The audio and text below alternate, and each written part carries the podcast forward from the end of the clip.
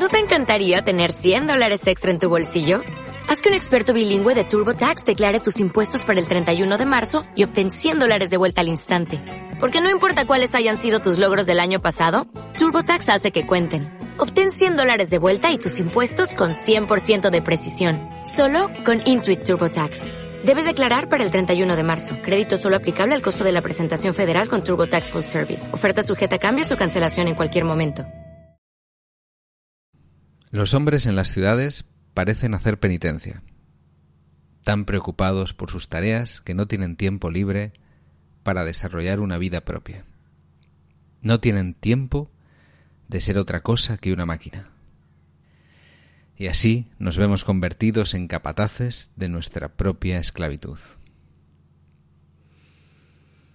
Desde esta perspectiva comienza Walden, el libro en el que Henry David Thoreau relata su vida en los bosques durante cinco años. Bienvenidos a Futurosofía. Yo soy Miguel on the road y como este es un libro denso con mucho que comentar, cada capítulo más o menos tendrá un episodio dedicado. En este caso empezamos con el primer capítulo, Economía.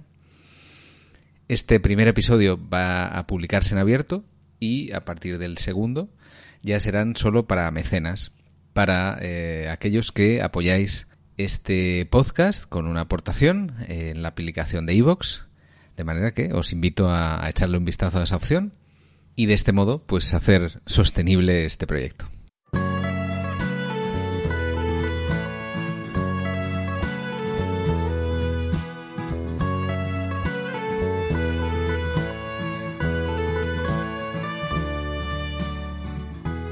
En el caso de Turo, su proyecto era buscar eh, lo más básico, lo necesario para vivir, y llegó a la conclusión que en el caso de los seres humanos, lo único que necesitamos, como cualquier animal, es alimento y refugio.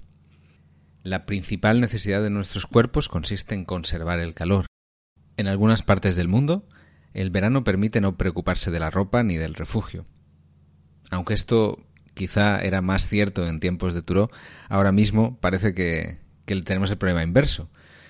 ¿Cómo evitar el exceso de calor en verano?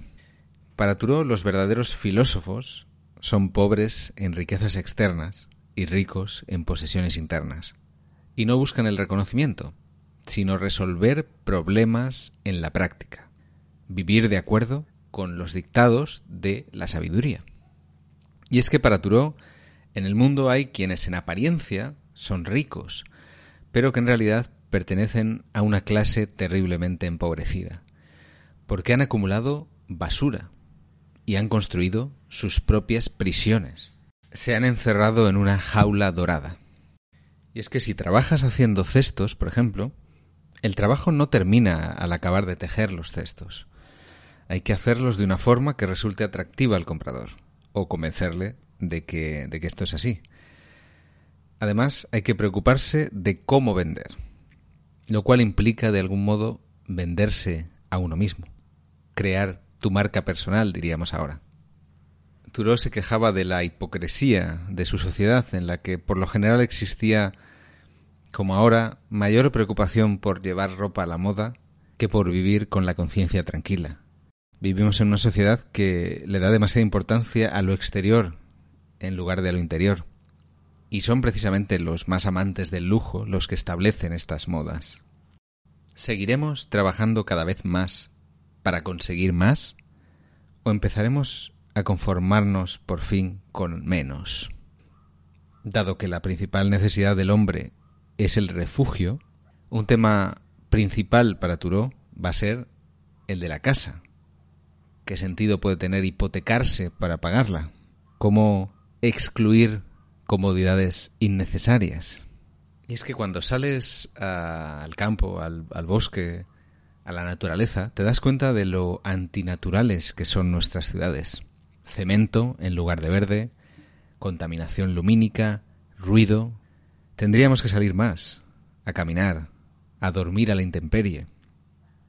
Turó estaba convencido de que vivir más tiempo al exterior mejoraría a los hombres.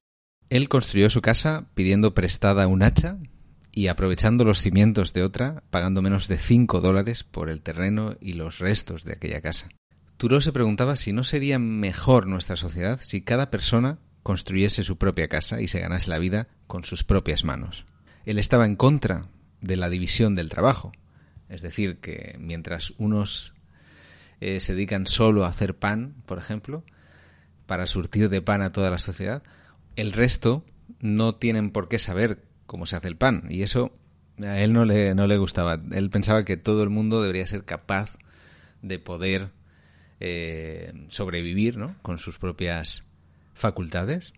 Y no entendía que nos empeñásemos en dedicar la mejor parte de la vida a trabajar y a ganar dinero y solo disfrutar más tarde de una dudosa libertad al jubilarnos. Turó pasó cinco años trabajando unas seis semanas al año, lo cual sería más o menos como trabajar un día a la semana y descansar seis. Estuvo trabajando como profesor en una escuela local, se dedicó también al comercio, aunque el comercio al final, eh, según él, maldice todo lo que toca y aunque comercies con mensajes de autoayuda, pues al final eso acaba corrompiéndose. Y también como jornalero, que jornalero le parecía el trabajo más libre e independiente. Porque sí, trabajas de sol a sol, pero cuando ya se hace de noche ya te puedes olvidar del trabajo, no tienes que preocuparte de nada. Durante estos años se alimentaba a base de harina de centeno y de maíz, patatas, arroz, un poco de carne de cerdo, melaza y sal.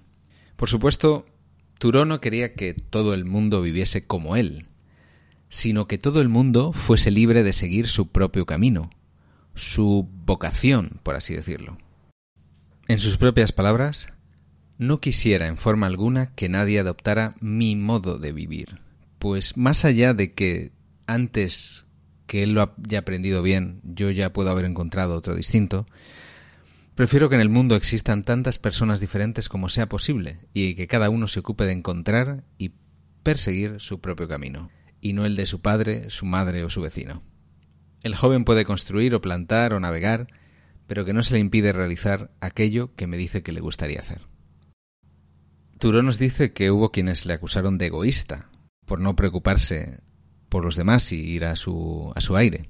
Y él responde, no creo que deba renunciar a mi vocación, a mi modo de vida, a mi manera de ver el mundo, para practicar un bien que la sociedad me demanda.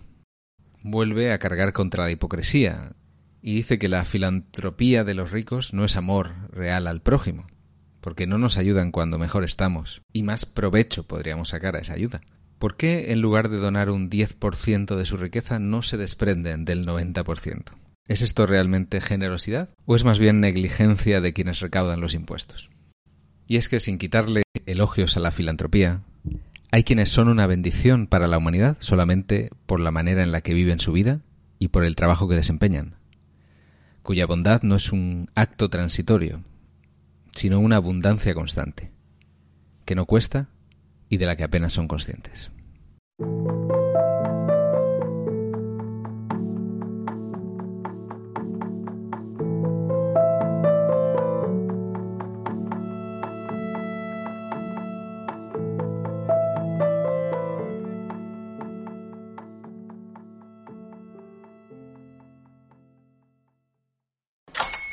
Hola, buenos días, mi pana.